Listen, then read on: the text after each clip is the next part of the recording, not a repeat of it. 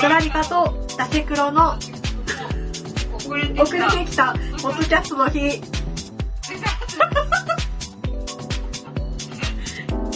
れてきたポッドキャストの日です。えー、こんばんは、谷口香織です。こんばんは、ドラリカの檜山です。えっ、と、まあ、今回は緊急企画ということで、まあ、私が突撃しまして、えー、檜山さんをナンパしまして、遅れてきたポッドキャストの日ということで、急遽撮っております。えー、改めまして谷口かおりです。まあちょっとかなり実は地味に緊張していて、突撃した割には、まあそんなわけで、えっ、と、遅れてきたポッドキャストの日ということで、えっ、と、旅する女子の魚なトラベルリカから、えー、パーソナリティの檜山さんをお呼びして、ポッドキャストについて話してみたいと思います。よろしくお願いします。よろしくお願いします。言いにくいところもちょっとあるかもしれないんですけど、まあ聞き逃してもらえればと思います。それとは私がもうすでにちょっとテンパり気味い で、やいや、大丈夫です。えっと、ポッドキャストの旅する不女子の魚がトラベルリカーという番組のパーソナリティをやっている檜山です。すみません。えっと、いつもは、あの、お酒を飲みながら、えっと、準レギュラーのヤサンさんという方と、あと他にゲストの人を交えて、なんかしょうもない話をしています。最近は TRPG の話が。そうですね、えーと。 TRPG の話ばっかりしてますね。という旅ことはでまあ、そのネットというか、はい。えー、クテルの中でしているということで、 あ、そうですね、あ、うまいな。わかるんですけど、 まああの、ちょっと前までは海外旅行ですとか、そうでまあすね国。内旅行ですとか、はいいろいろ行かれて、あとはまあ、トーラブがお好きで、あの、博物館に行ったりですとか、そんな感じですよね。あ、はい、ありがとうございます。うん私の方も、えー紹介の方していきたいと思います。お願いしますえ。ーと、だえー、ダセイクロニクルという番組をやっております、谷口香織です。えっ、と、関東在住の、ま、もうすぐアラフォー、えー会社員である、えー私こそ谷口香織が、えー、ダセイで暮らす日々の中で気になることなどを、えー、だらだら一人喋りする、えー番組をやってます。まだ始めたばっかりで、えー9月の頭に始めたので、1ヶ月ぐらいですね、ちょうど。一応新参者なんですが、前の番組が6年ぐらいやってて、えーこうやって先輩風をたまに、ツイッター上で付加している感じです。えー以上です。でもすごいですよね。あの、6年もされてて、で、今回新しく始めて、ねっていう。聞いてて、やっぱり、聞きやすいなとか、あと、編集とかのなんか話のまとめ方がすごい上手だなって思って、勉強になります。何なんですか 何なんですか ありがとうございます。 まあまあ、じゃあもう、とっとと飲みましょうよ。そうですね。あの、トラリカさんでは、最初にお酒を紹介して、そのお酒を飲みながら、まあ、収録するっていうのが、まあ、あの、基本コンセプトとなっておりまして、まあ、ちょっと私も便乗して、今日はお酒を、まあ、いつもまあ飲んでるんですけど、えー用意しておきました。すいません、合わせていただいてありがとうございます。じゃあ今日のお酒は何ですか今日のお酒は、ドラフトギネス。あ最初から黒ビールです。ー美味しいや、美味しそうなやつ。ハロウィンの限定ボックスが出てて、はいはい3巻と、ギネスの350の3巻と、えっ、と、専用のグラスがついて、7、800円ぐらいだったと思います。さんうん、近所のスーパーで買いましたけ ど。安くないですかグラスついてって。ですよね。だいぶ安いですよ。わー、いい買い物しましたね。じゃあちょっと入れてきますね。 はい。じゃあ私その間紹介します。いい音が。いい音が。えー、カイザードームっていうドイツの、えー、とビール会社で、おーヘーフェバイスビア。ホワイトビールですね。あー、バイ、バイツンですね。ソファイツェンですね。で説明書が、と日本語でシールが貼られてて、えっ、と、ドイツバイエルン州のバーンベルクの街はビールの都として有名で、歴史的な旧市街はユネスコ世界遺産にも登録されています。その地にあるカイザードーム社は、1718年より創業の老舗のブルワリーで、このホワイトビールはクリーミーな味わいの中にも、キレとコクがあり、豊かな酵母の風味とほんのりと果実の香りをお楽しみいただけます。ということで、えー、ビールを買いました。1リッターです。おー、いい音が。ねこれもやっぱり、あの、買うと、なんか、1リッターのあの、ボトルが、ボトル2がコップがついてくるんですよ。ジャッキジャッキあー、おー、あ、じゃあそれで今、今やってるんですけど、やばいですね、泡がいっぱいで。やばいやばいやばいやばい。これ一回で全部入りきんだよ。大丈夫ですよ。大丈夫だけど、やばいですね。8分の、ん ?10 分の8ぐらいが泡になってしまいました。今、イギリスの方は、まあ普通にちゃんと行きました。あ、本当ですかじゃあ、乾杯しますかえっ、と、乾杯乾杯お疲れ様です。お疲れ様です。うまい。うーん、美味しい。うまいですイギねリ。スはね、あの、有名なんで、今更説明することでもないかなと思いいまやすいがやいや、してくださいよ。やっぱこの専用グラスで飲むと、この泡がすごいクリーミーにできうて、ーん。これ店で飲むやつやっていう感じでしたね。あ、いいですね。まあ、インドも普通のグラスに入れて飲めるじゃないですか、缶で売ってるんで。なんかやっぱそれとは違う気がしますね。へー。うん。よく缶のビールは、やっぱ缶のままで飲むんじゃなくて、一回グラスに入れて飲むが、飲むのがいいって聞かれますけど、うん、でもやっぱ専用のグラスの方がいいんですね。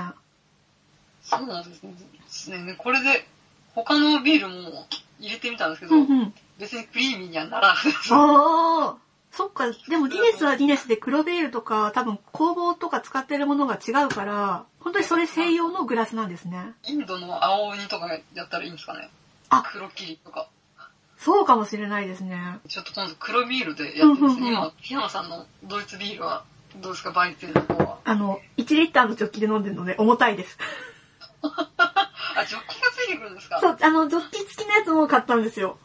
あてか、もともとジョッキのやつを買ってて、で、このビールが結構好きで、よく買ってるんですよねあ、あ。あ。じゃあ、それもう1リッターが丸ごと入っちゃうってやつなんですあか、そうです、そうです。めっちゃでかくないですかめっちゃでかいですね。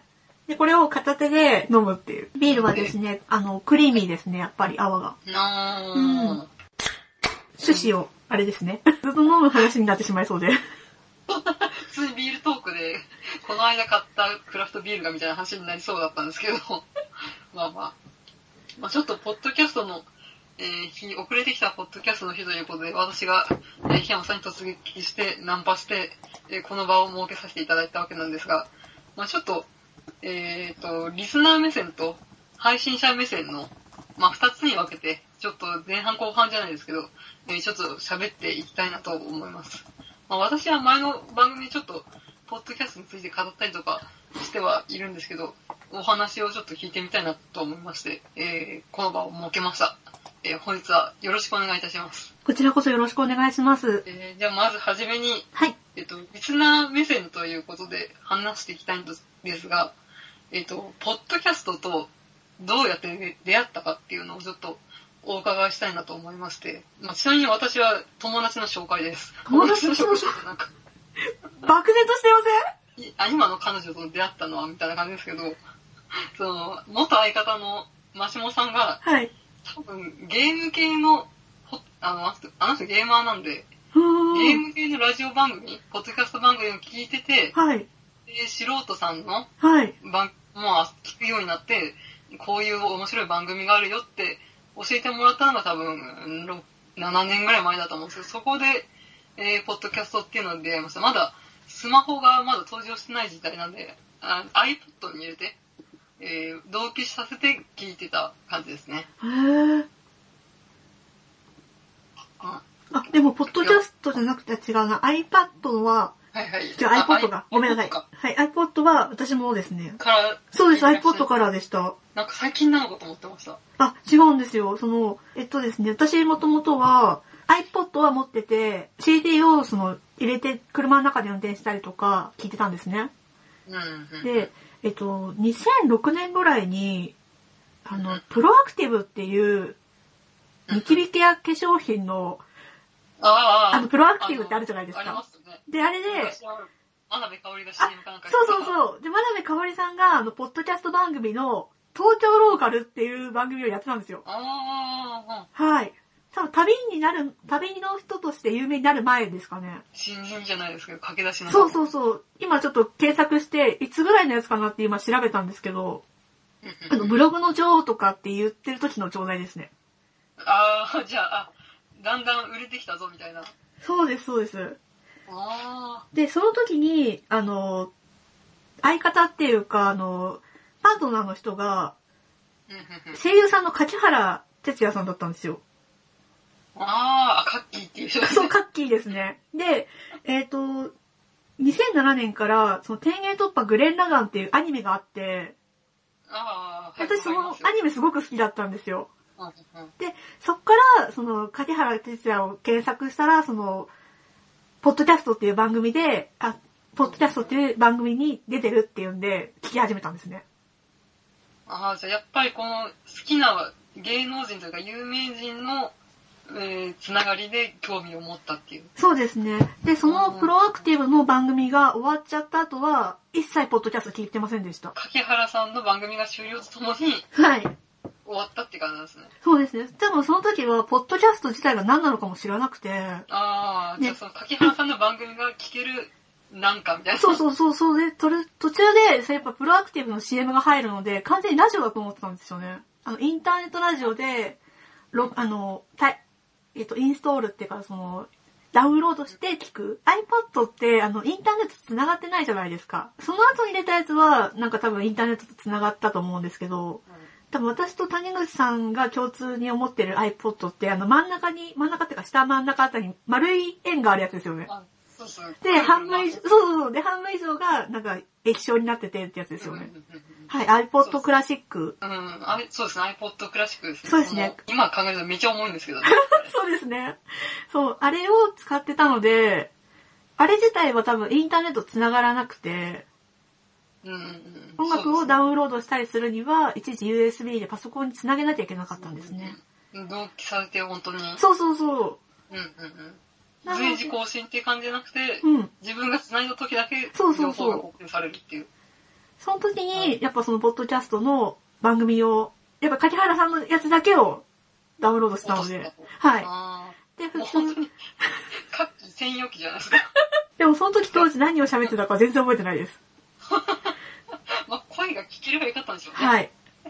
まあ、大体芸能人の番組だと当たり障りのない感じで終わりますからね。そうなんですよ。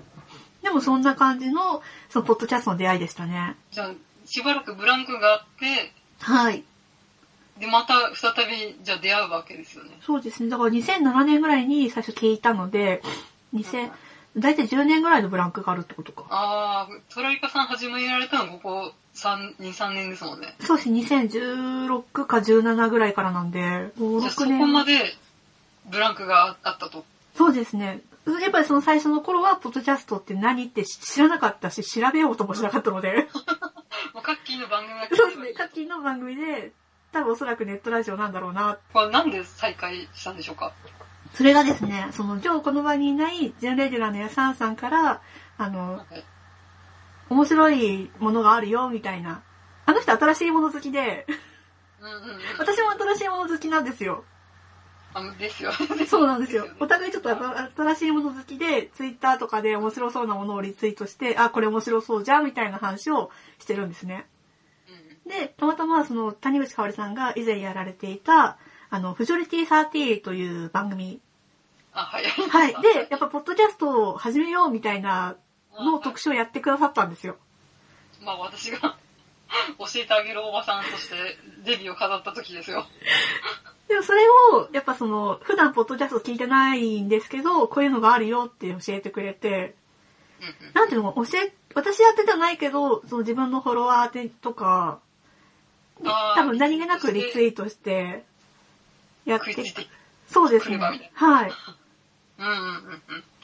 で、聞いてみたら、あ、こういうのがあるんだ。それでそ始こめ、で、まあ再開したと。はい。その昔聞いてたポッドキャストと、この今見てるポッドキャストイコールだって瞬時に分かったもんですかわかんなかったですね。うん、まあちょっと携帯というか、もう変わりましたもんね。なんていうか、その最初のポッドキャストは、えっ、と、やっぱその、素人さんがやってるネットラジオっていう頭だったので、うんうん。あの、コミュニティラジオって言うんですかなあの、FM とかではなくて、まあもっと FM よりもっともっとちっちゃい。地域でやってるような。あ、そうそうそうそう。ああいうようなののネット版だと思ったんですよ。あーかと思ったら、実はワールドワイドウェブに配信してたっていう。そうそうん。うすごいですね。でもうすぐそれで、えー面白そうだなと思って、すぐ配信者側に。そうですね。なったみたいな自分は、その後じゃあ他のものを聞いてみようっていうのがあまりなくて、じゃあやろうってなって。それもすごいですけど。多分その、ブレ、ブレちゃうのが怖かったんで、ああ。いろんなのを聞いて、 私もこういうのしたい、だけど、コンセプトが一緒だとパクリじゃんって思って、で、自分の好きなそのお酒と、あと旅とっていうのと、あと腐ってるので、腐ってないようを言っても炎上しない程度 に。まあまあ、うーんたまに警察が現れたりしますからね。 あー、怖い。まあまあまあ。そう。どこにどんなね、目があるかわかんないんで、まあとりあえず。そうなんですね。一応だから注意書きとして、そういう感じでつくやらせていただいてます。まあでもすぐ配信者になってしまった檜山さんなんですけど、まあちょっとどのアプリを使ってるかっていう話を、はい。でもいいですかはい、どうぞ。あの、ポッドキャストの聞くときに、はい。何のアプリを使ってらっしゃいます私公式ですか公式ですね。あ公式か。待って、その、そもそも公式以外何で聞けるんですかいや、やっぱあのーいろいろ、ポッドキャストで検索すると、まあ、他の、まあ、素人だったり、まあ、多分有料もあると思うんですけど、まあ、ポッドキャストが聞けるよっていうアプリが公式以外にもあるんですよ。このツイッターが、なんかツイップルって言わないんですかなんか、そういうのがある感じで、あ公あー式のツイッター以外も、うーん、あるよみたいな感じで、そのポッドキャストでもあるんですよ。そういう本当だ今検索してるんですか今、今ちょっと検索してます。へえー、知らなかった。なんかもう、い2年ぐらい前に、公式のアプリがう、ん。うアップデートかなんかして、めっちゃ使いづらくなったんですよ。ーん。なんかそれで、ムカついて、違うアプリに乗り換えたんですよ、私。ちへえなみに RSS レイディオっていう、なんかオレンジ色っぽいやアプリどれだはを使ってます。ああ、公式なんですね。あの、紫色の、い。今すぐ聞くと、ライブラリーのエピソードってどう違うのみたいな。なんか謎のカテゴリー分けみたいなのがよくわかんなくて、ちょっと公式はやめちゃったんですよ。ああ、私そもそもその、ポッドキャストをリスナーになった、あ、あリスナーじゃない、配信者になった側からしても、あんまりもと、もともとっていうかその、配信になってからもう聞かないんですよ、他の番組あんあ、ままあ、うん、、り。これから多分番組の話もするんですけど、だかららあんまりその、新しいのを探しに行かないんですよね。まあでも結構配信者ってめっちゃ聞く人か全然聞かない人かに分かれうます。 ん。だから多分檜山さんは、うん、自分の番組と聞いても1個か2個みたいな、そういでうす感じね。そう、あんまり多いとちょっとついていけないなって思って。あまあですよね。まあ一応今回あんまり他の番組さんの名前は出さない方向でいこうかなと思っあてる、んではい。うんちなみに登録してる番組数とかってお分かりになりますあ、わかりますよ。あ、何個ぐらいですかえっとですね、自分の番組を含めて、1、2、3、4、4つですね。あ、4つ。 少ねえ。実質3、実質あ3。の、実際。 まあそんなもんですよね。 いやいやいや、え、でも、谷口さんどのぐらい聞いてるんですか登録してあるのは、これ、ドン引くと思うんですけど、50ぐらいです嘘。でしょあでもか、あの、全然更新されてないやつが、もう終あわっちゃったけど入れてるやつとかあるんー。で、あ多分動いてるのは半分ぐらいだと思います。ーでも半分で25ですよね。あ更新したら絶対聞くよみたいなのは10そこそこだと思いますよ。あー。すげえ。いやドン引きにしました。いやいや、ドン引きじゃないですよ。まあ、でも本当、配信者全然聞かないか、めっちゃ聞くかに分かれる気がします。うん。うん多分、そもそも多分谷口さんって、あの、ポッドキャスト聞く前は、ラジオリスナーだったんですよね。あ、そうですね、ラジオっ子ですね。そうですよね。なんかどっかの番組でちょっとお聞きしたんですけど、すごいあの、ラジオを聞いてる人だったので、だからそれがポッドキャストに出たのかなって思いました。ああ、でも配信するのとリスナーはやっぱ違いますからね。まあそうですね。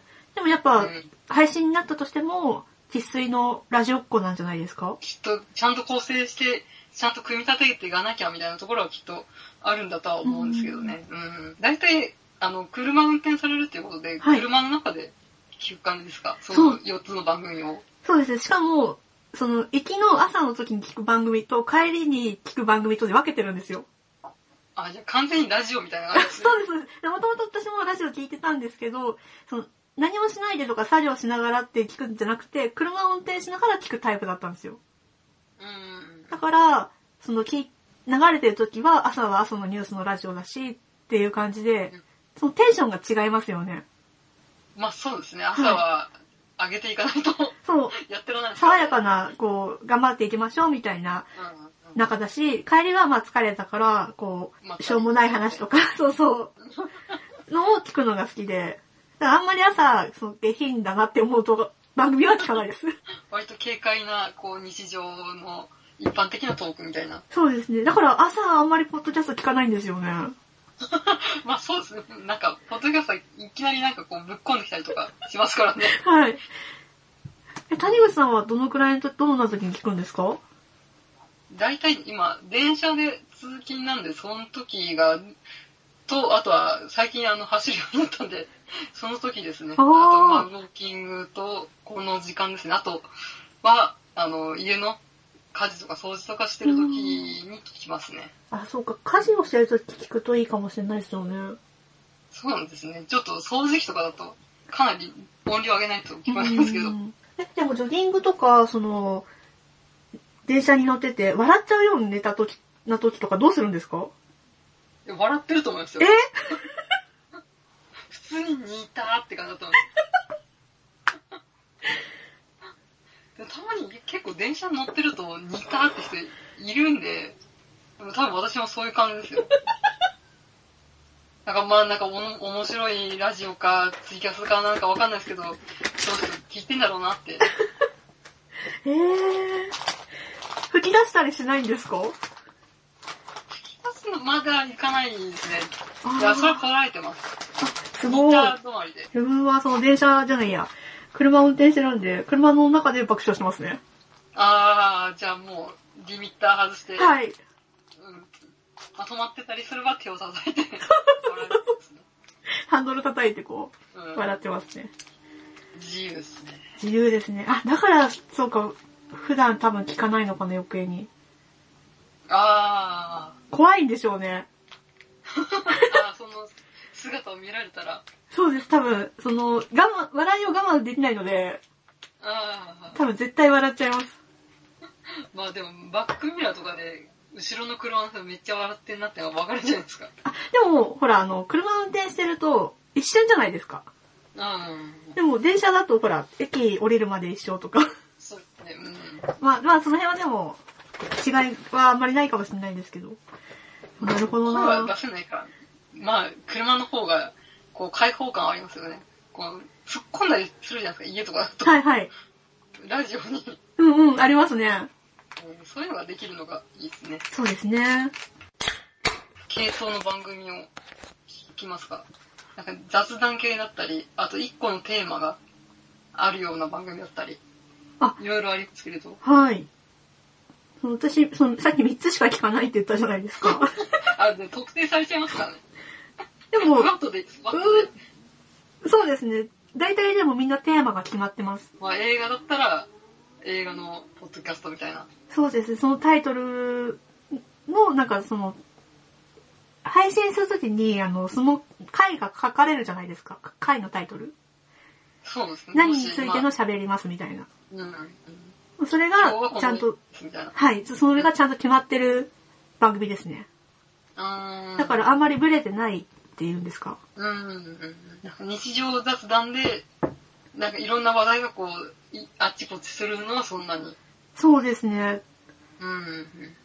自分がそういうのをしてるのに、なんか申し訳ないんですけど、まあ、やるのと聞くのは違いますからね。どう、どうですかね谷口さんはどんな感じなんですか私も基本的にはやっぱ、テーマがあって、うん。う興味があるものをピックアップしていくっていうのが多いですね。ーんう。ん、でもまあ、うん、やっぱり、いろんな番組聞いてると、その、配信者の人に、あの、パーソナリティの人に興味が湧くので、まあ、そあこに興味があれば、もう全部聞くっていう感じですね。その日常雑談とかでも。うん。やっぱその人の喋ってる内容が面白い、好きだから聞くっていうのが、まあ、長年聞いてるとそういうのはありますね。うん。まあでも基本的にやっぱし、何か一個テーマがあって、えーそれについて、まあ一人なり二人なり、ー何人かなりで話してるっていうのが番組が好きな系統ですね。あー。うん。でもその、そっから来て、その、ポッドキャスターの人の喋りが好きで、そっからその人がやってる番組全部聞くってなると、すごいその、ポッドキャスター的には、やる気が出ますよね。まあでも、届いてるかはわからないですけど。まあでもそういうの結構多いんじゃないかなとは思いますけど。でもそうん、の魅力があるってことですもんね。すい。ごいなまあ、まあ、たまにプロ顔負けみたいな人いますからうね。ん。うんうんうんえーまあ、これはリスナー目線の話題の最後の話題になるんですけど、はい。えっと、お便りを送るか問題みたいなはい。ところを話していきたいと思うんですが、はい。お便りって送られます送りますね。お お。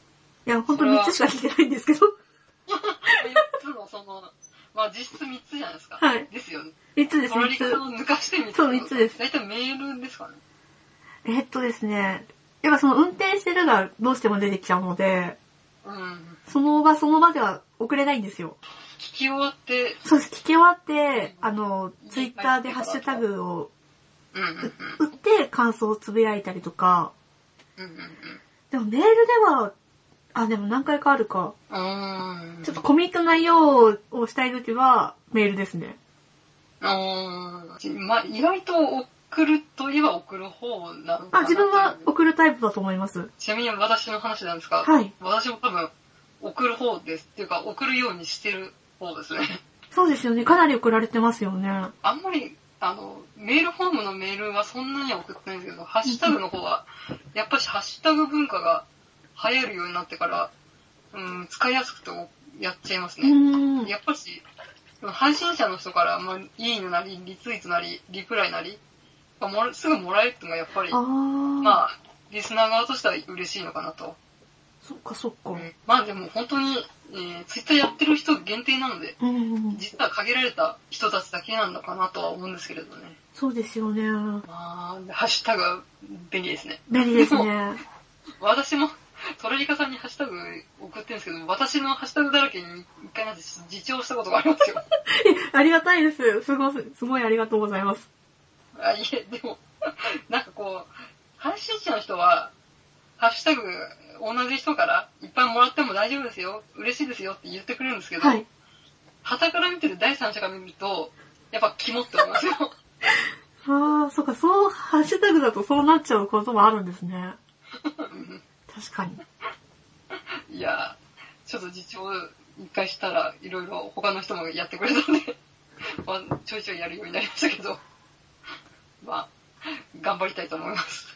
自分も頑張って送ります。やっぱし、基本的には反応欲しいですからね、配信そう者で。すね。まあ、そういうわけで、まあ、こんなリスナー目線の 檜山さんは、3つ しかポッドキャスト番組を聞いてないといすいう ません。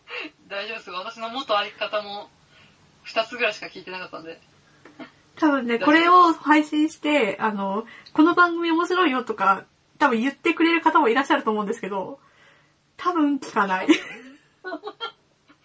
いいですね。まあ本当に好きなのを、好きな時に進めないように聞くのが、そういうスタイルがあってもいいんです。そう、そう、すいません。本当に。新しい番組聞くのも結構体力いりますからね。そうですよね。でも、新しい番組もどんどん始まってるようですし、であんまり、ラジオとはまた違って、いつでもできるから、あうんの春の番組改編とか関係ないですもんね。そうですね。本当にやりたい時にパッと。うんうん。うんうんまあ今できるようなできないような。あ、とか言ってましたね。改めて検索してみようかなと思います。久しぶり に。大丈夫ですよ。頑張らなくて大丈夫ですよ。好きな番組をずっとそれめのようにこう繰り返し聞いてください。今、いや、でもちょ、ちょっと、ちょっと検索してみますね。急にまとめた感が。大丈夫です、無理しなくて。大丈夫大丈夫。じゃあ、とりあえずこれでリスナー目線の話題、話は終わり。なります。はい。はい。続きまして、配信者目線ですね。はい。えーやろうとした動機を教えていただいてよろしいでしょうか。はい。なんか新しいことをやりたい、だったんですよね。あ、最初。うんはい。その、たまたまやさんさんから、これ面白いよ、これ面白いよって教えていただいた、その、フジョリティサーティさんのポッドキャストをやろうっていうのは、結構前からもらってたんですよ。で存在自体は、こうあの、しそれで分かって、うんうん。その時もうポッドキャストは聞かなかったんですよね。すいません。そんなもんかな。なん多か、分、菊しぶとかになんか絵あげるときに、 はい。周り見たりする感じがしますけど、その見ずも、俺は、俺の漫画をあげるみたいな。そうですねだでも、ピクシブだったらほら、開いて、どうかなってすぐわかるじゃないですか。あポッドーキャストは、多分、聞かないと、でもそもそまもあそうどうやって聞くのっていうのもわかんないし、うん。うーんっていう感じだったんですよ。でも、まずうんその番組の、その、お話をあげたのって多分、秋頃です よね。まあちょっともう2年ぐらいあ、そうか。もっと前かな。でも、自分は多分それを知ったのが秋頃で、うんで、もう一回、もう一回改めてリツイートしてくれたのかな。 結構安田さんの営業が。映像がじわじわと来てて、あ、これ前もやれよ見たやれ。よって前もちょっと見たことあると思って。で、けあの、再生したら、本当になんかやり方として紹介してうんて、で、その前後回とかもちょっと聞かせていただいて、ああ、ああ、こういう感じなんだ。よし、じゃあやろうって感じでした。そうここでこうエンジンが。そうですね。新しいことをやりたいなっていうのと、うまくクロスした感じです。うんうんちなみに私は、はいさ一番最初にやった番組は、まあ、やっぱし友達に誘われてやったっていうやつなので、まあ、ちゃんとした動機はないんですけれども、まあ、今回の「惰性クロニクル」をやろうとしたきっかけは、まあ、しゃべれしゃべりの練習ですね。あー。代わりに使おうかなと。と、あと、まあ、日記みたいなうん。ところでちょっとやっていこうかなと思いました。まあでも、うーん、ちょっと一人喋りなんで、かなり、うん、どうなるかわからないんですけれど、まあちょっと、やってみようかな。でもそんな喋るの好きじゃないので、そんな、なやってみようっていう話なんですけど。 なんでしょうね、本当に練習ですよね。鍛錬ですよ。あ、でもそれはありますね。うーん最初の頃、檜山さんも一人喋りちょっとやられてたじゃん。はい。結構、なんていうか、脚本じゃないですけど、構成もしっかりして、全部1から10まで練って喋ってたみたいな。そうですね。今、あの、谷口さんからこういう流れでやりませんかっていうのをいただいてるのを見ながらやってるんですけど、まさにこんな感じで、この順番で喋っていこうっていう感じは決めてました。うん。結構、重労働というか、かかりますよね、手間が。しんどくないですか、これ。一人喋り。一一人喋り。もう私はその準レギュラーの方エサンさんとかあと別のゲストの方を呼んで喋るっていうのがもう基本になっちゃいましたけど、また一人喋りしろって言ったらしんどってなりますもん。まあ確かにしんどいとは思います。まあ、本当に脚本通りに読んでるっていう感じで、ねえ、あの、つっかえてこうフォローしてくれる人もいないわけですからね。そうですよね。相づちとかもないですもんね。うんうん。結構自分との戦いだなっていう感じ でかなり修行僧のような感じで、すごいマラソンとかみたいですね。本当にどこまで、今日はここまで走れたぞみたいな。はうんでまあいつか楽しくなるのかなと思いますけど、うん、でも喋るのが好きって人は本当に喋るの好きじゃないですか。檜山さんは別にこういう配信とかじゃなくても、まあ、飲み会でも会社でも人と喋るみたいなことが楽しいと思うタイプですかそうですね。あの、自分仕事は一人で仕事してることが多いので、誰も喋んないんですよ。誰とも喋んないので、やっぱフラストレーションが溜まるんですよね。ああ、それで、はい。まあ、人と喋る機会があるとこう、バーッと楽しいと。そうなんですよ。でもだからって、その LINE とか、その電話をつなげて、電話をする、内容をする、なんつうの、長時電話をするっていうほどではないんです。ああ、あの、長電話嫌いなタイプで。はい。続きまして、あの、使っている、収録に使っている、えっ、と、機材と環境の方を教えてもらってよろしいですかはい。うんと、機材は IC レコーダーです。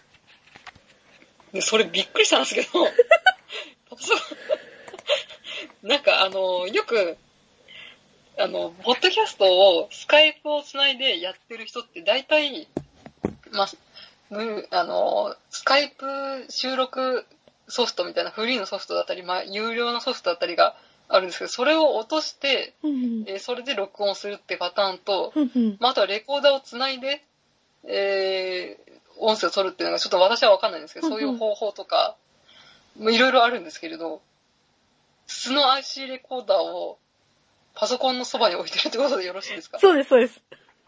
新しいと思って。いや、でも、えー、その他のやり方がよくわかってないので、結構、トランカさんって音質いいじゃないですか。ありがとうございます。うーん。でスカイプで収録してる方で結構、ガビガビって入ったりとか、する方多いんですけど、おー。全然そういうのもなく、ヤサンさんの声も、あの、スカイプ越しにいる方、はい。まあ、他のゲストさんとかも、結構綺麗に聞こえてるから、なんかこう、つなげて何か IC レコーダーに落とすみたいな、そういうことをやられてるのかなと思ったら、まさかの直置きっていう。そうですね。時間置きが一番楽なので。まあ確かに楽なんですけど、 私は昔撮ったことあるんですけど、やっぱりこういう直で、まあ配信、こっちの撮ってる側と、えっ、と、パソコン側の、パソコン側の中というか、遠方の方の人の声はやっぱりちっちゃかったり、おー。うん、すごい、ザザザってなっちゃったり、まあ基本はすごい遠くに聞こえるみたいな。あーマイクとか繋げてるわけではないんですよね。そうですね、パソコンになんか搭載されてるマイクとスピーカーそのままで喋ってます。ああ、 マジで、パソコンのコバに IC レコーダーをポンって置くっていう。そうですね。で、ヘッドホンとかも何もせずに喋ってます。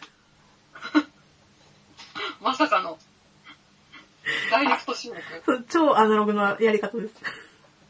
多分、今、スカイプで試行錯誤してる人って結構いると思うんですよ。はい音質とかに。うん。かなりなんか、えってなってると思うんですよ。うわ俺の今までの、なんか無料ソフトを変えてみたりとか、マイクを変えてみたりとか、ヘッドセットを変えてみたりとか、新しい機材を買ってみたりとか、スカイプで録音でこう困ってる方、あの、直置きちょっと検討してみてください。 ー。そうですね、あの、時間置き楽でいいですよ。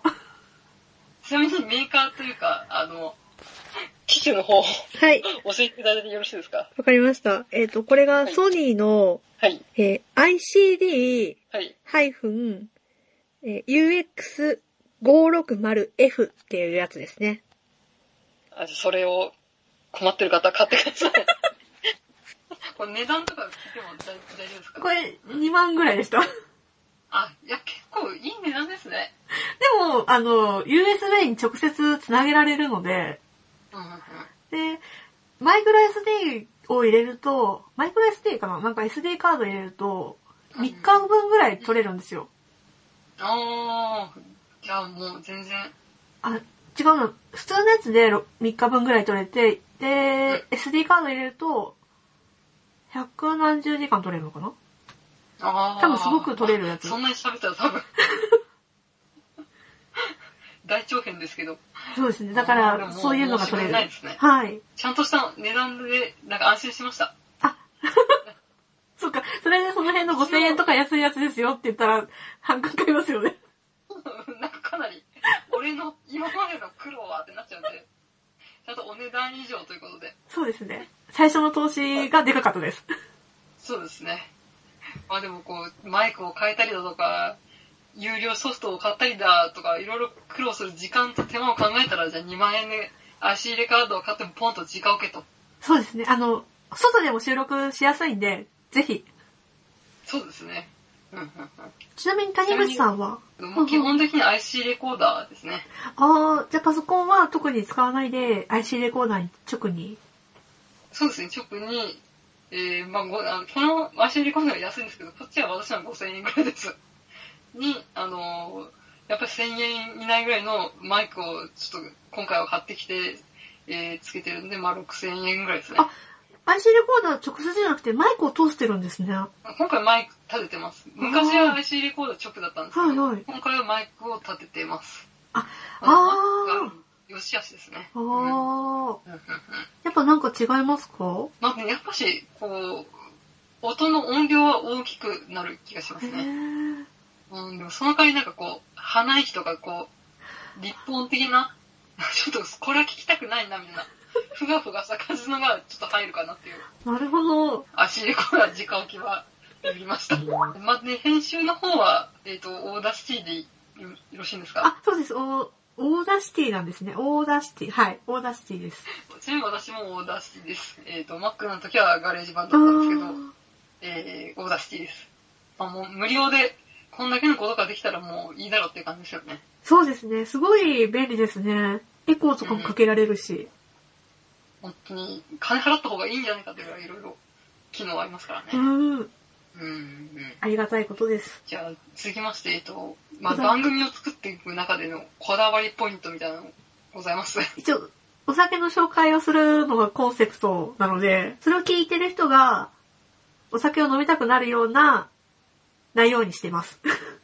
嘘だあでも、酒は飲みたくなります。本当ですか本当ですよ。あの、やっぱしこう、トクトクトクトクって継ぐ時の音とかが、まあ、この、ASMR じゃないですけど、 はいはい。いいですよね。うん。そう思っていただけたらいいなっていう感じです。そうですね。でもやっぱそのさっきのトクトクトクとかっていう音は、結構意識して撮ってますね。あー。じゃあ、この ASMR とにも、 歌いかける。はい。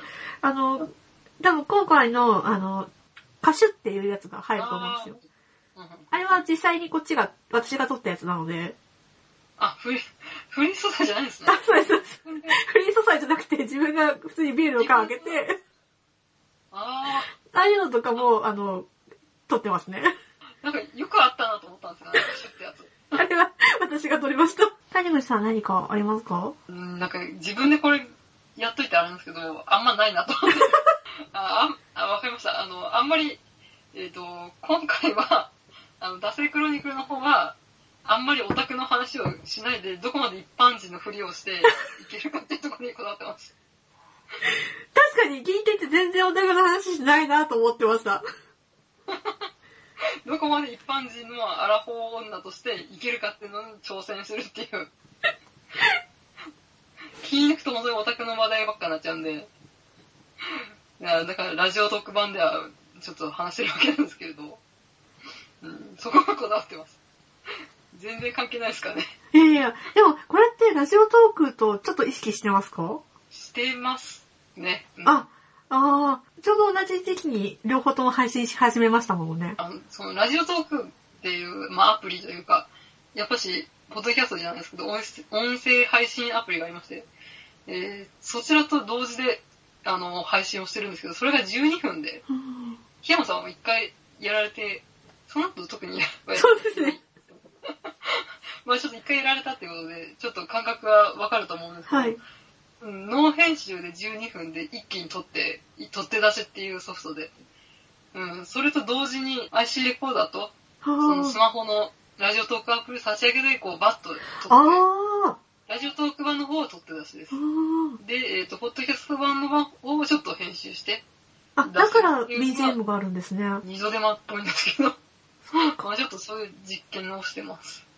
あ、それがこだわりポイントですね。あ、そうですよね。すいません、その、ポッドキャストの日っていう話なのに、ラジオトークの話していいのかなって思いながらい。や、全然大丈夫だと思います。もうやっぱし、比較して、競合と比較していかないと。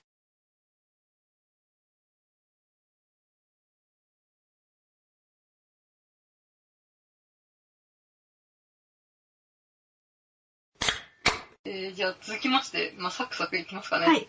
えっ、と、どんな方がターゲットというか、聞いてほしい層って、どこら辺を意識したりとかしますもしくは全然、何かリスナーとかそういうの気にせずに、もう本当に喋りたいことを喋ってるのとかありましたら、そ教うえですてねいただきたいです。特に意識はしてないんですけど、一応、話の内容がやっぱお酒がテーマなので、二十歳以上の人に聞いてほしいです。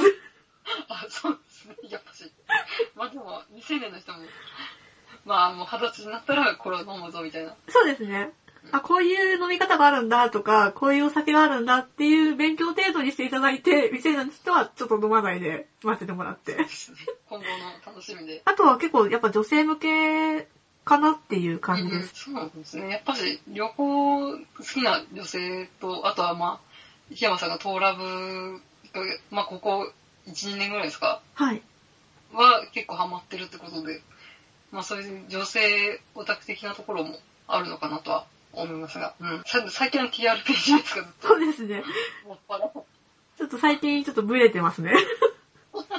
あんまり TRPG の話ばかりしないようにしようとします。してます。すいません。ピだとニコ生配信とかがメインが多いんですかね。どうなんですかねニコ生聞いたことないの で。あニコ生、あれと、生じゃないのか、ニコニコで、なそのやってるのをあげるみたいな。あ、そうですね、はい。ま、まあ、それはまた置いといて。谷口さんはどんな方に聞いてほしいんですかやっぱし私も同年代ぐらいの女性ですね。まあ、今回はあの一般人の振りをちょっとするんで、 まあ、同じアラフォーの女性ぐらいに聞いてほしいなと思ってるんですが、まあ、ラジオっていうか、ポッドキャストは結構男性文化なんで、あ多分女性の割合は多分3割ぐらいなのかなと。あ。あ、そんなに少ないんですね。うん、まあでもだいぶ増えたなとは思うんですけど、リスナーも多分昔は少なかったと思いますよ。やっぱしスマホが普及して、うんアプリがこんだけ手軽になって、まあ、聞けるようになったのかな、あの、女性リスナーも増えたのかなとうんいう感じがしますけど、はがき職人じゃないですけど、そういったラジオに強い思いがある男性みたいなのが結構メインなイメージでしたね。うんあまあ、番組をお互い持ってるわけなんですけあ。ど、はい。あの、番組を広めたいとか、いろんな人に聞いてもらいたいなとかと思ったりされますええまあ聞いてもらえるんだったら聞いてもらいたいですけど、うんうんあんまり広がると、炎上しやすくなるじゃないですか。 そうですね。まあ炎上しやす、なんかするような内容は言ってないと思うんですけど、うんまあ、どこに火種が落ちてるかわかんないので、 うんうんうんそうすると、そう、どれだけ聞いてるかで分母が多くなるから、うん燃えやすくなるし、微妙ですね。 まあじゃあ、そこまで、あの、誰に、誰かに構わず聞いてほしいっていう感じではなく、そうですね。あ、あ、でもあれですね、あの、お酒の、あの、作ってる方とか、うんうんなんか、お酒屋さんに勤めてますとかいう人と、お酒トークをしてみたいです。職人というか、はい。の人と、に広まりたいなとか、広まったらいいなという。そうです。というか今広まってるみたいで、あ、そうなんですか。 あの、私が多分毎月利用してる、あの、酒拓さんっていうとところがあって、あの、定期便でお酒を届けてくれるんですよ。うもちろん有料でね。ん。うんでその方に、その、前ちょっとやりとりした時に、いつもラジオ聞いてますよ。うんその、おー自分が登録する前からもう聞いてますよって言ってくださってて。まあ、それはちょっと、本当かどうかわかんないです けど。でも、そう言ってくださいましたね。あれですね、やっぱしこう、自分がこう、興味のあるところに届くっていうのはやっぱり一番嬉しいもんです、ね。そうですね。うんで、自分がこう、適当なことをお酒に対して適当なこと言ってるので、多分、何言ってんだこいつって言われそうな感じなんですけ ど、それをちょっと言ってもらいたいです。まあまあ、一ユーザーの意見として、はいやっぱし、ね、いろいろ感じ方はあるでしょうから。まあ、やっぱなんかこう、普段、接しない人と接するっていうのが、できるのがいいところですよね。そうですね。んあとはその、やっぱ、ポッドキャスターっていう、自分は名刺を作ってるんですけど、その外部のインターネットをやってる方同士で会うときって、あの、何々ですって自己紹介しにくいじゃないですか。そうですね。 まっともサークル持ってたら、サークルのなんとか、サークルのなんとかですとか言えますけど、一般の人でハンドルネームで普段オフ、オフ会やろうって言っても、いちいちそんなんで名刺作らないですよね。そうですね。うん。あと肩書きとかもは特にないし。 なので、まあやっぱそのポッドキャストの番組を持ってるっていうので、名刺を作って、紹介はしてますね。いや、まあ、でもやっぱ一般的な番組じゃないと、多分私、フジョリティの時は、めっちゃ多分作れなかったなと思います。確かに。谷口さんはどうですか私もね、誰かで構わず、いろんな人に聞いてもらって、ね、何千人とかそういう感じではないんですけれど、もうやっぱり同年代の、うん、ラジオが好きだったりとか、まあ、ちょっとオタク気質の、えっ、と、女性とかに、うん、広めたいなというか、聞いてもらいたいなとは思うんですけど、どうやったら広められるんだろうっていつも思いながら配信してますね。うあん今回ラジオトークやったのは、また ラジオトークの話ですけど、その、オタク気質の女性がこう、8月ぐらいにこう、バッと、あ、はい。ラジオトークに参入したじゃないですか。飛びましたね。うん、だからそこの、そっかかりで、なんか同年代ぐらいの、えー、オタク気質の女性とか、うん引っかかんないかなと思って、うんやってるわけですね。私ね、本当に誰かに構わず何千人集めて、に人気者じゃないですけど、にね、再生数が何千何万回いったみたいな感じには別に、そこまで興味はないですね。そうですねん自分もうん最初のうちはランキングとかちょっと意識してましたけど、うんうんもう最近は全く見てないですね。なんか最近あの、ランキング金で買えるっていう話が、出回ってましたけど、 ボントスフィクションと一緒じゃないですか。ね、いいね買うみたいな。ええまあまあ、多分アメリカとかのあっちの方の話だと思うんですけど、日あー本で買ってもなん か知りますからね。ー、確かにスポンサーとかないですもんね。最後にですね、ポッドキャストを作ったと思うんですけど、ポッドキャストって配信してみて結構時間と手間かかりませんって話はまあこれ別なんです けど、言いたいことはわかります。どうですかポッドキャストってどうですかっていう。今はもう、あの、アップするだけで、もう道ができちゃったので楽ですけど、別の番組しろっつったら私は嫌 です。やっぱ、ハードル高いんですよね、きっと。高いですね。っていうか、その、やり方も忘れちゃったし、もう一回調べてやり直そうとは思わないです、本当に。あーでも、こうするとどんどんあれですかね、ポッドキャスト離れになっちゃうんですかみんなラジオとかに行っちゃいます ツイキャスト国家に行っちゃいますニコ生とか。でもどんどんそういうき手軽に配信できるやつができ多くなったから、増えたから、やっぱポッドキャスト頑張った方がいいと思 います。ああの、私たちがじゃなくて公式がね、公式化か、公式はもう頑張る気なさそうなんで、他のところでやっぱ、Google 頑張ってもらうしかないですかね。本当に今、うん散々言ってますけど、シーサーブログ作っから作っても多分、登録できたりできなかったりするんですへよー。そこで多分、挫折する人結構いるのかなと思って、やろうっていう人結構いるらしいんですけど、うん、もう、そうですよね。でも、始めてみようって調べると絶対シーサーブログやりやすいよって出ますもんね。うんでもあそとれはワードプレスか、あと、最近はサウンドクラウドとか、あと、おー。モーツっていうブログからも、やっぱりできるらしいんですあけど、、そうなんですか。まあでも、やっぱし、こう、ノートなりシーサーブログなりを立ち上げても、こう iTunes に登録するときに、RSS2.0 を入力してくださいって、なんで RSS2.0 みたいな感じになるので、でしかも今、ログインできるかできないかちょっとわかんないですし、なんかやっぱラジオトーク的な感じで、こう、ポンと押したらポンと上がるみたいなのがないと、なんか今後厳しい気がしますよね。そうですね。っていうか多分、その、ポッドキャストが力入れないっていうのは、あれじゃないですか。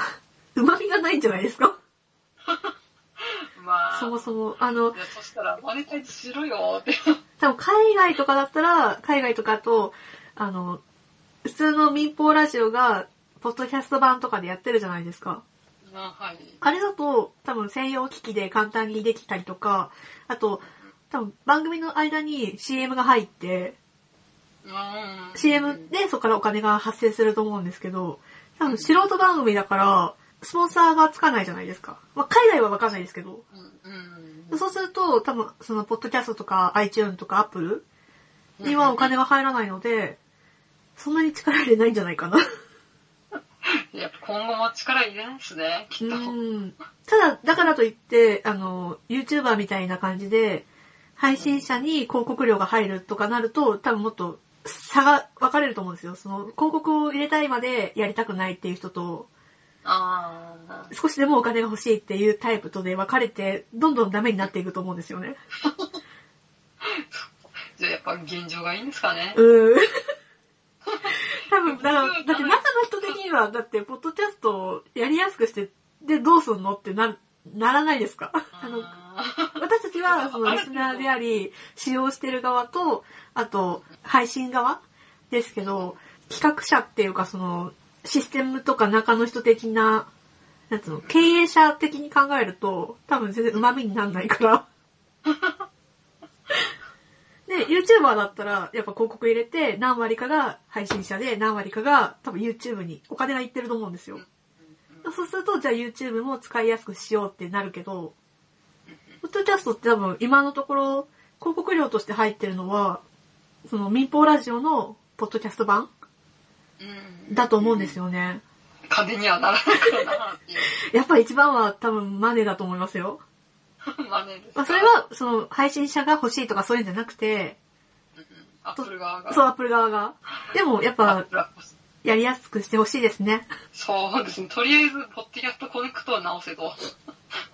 まあこれはまあ、もういいです。もうさまあ、あの、気になる方は、あの、脱線クロニクルを聞いてくださ い。はいすいません。ありがとうございます。えー、いろいろちょっと、まあでもアンカーでできるのか、うん、まだか簡単だったのかなとは思いますけど、うん。きっと、Google がなんとかしてくれます、きっと。きっと Google です。はい、じゃあ次の話題です。そんな感じで配信者の側の目線の話をしてきましたが、ちょっと一旦休憩を入れたいと思います。はいなぜならそれが切れたからです。休憩します。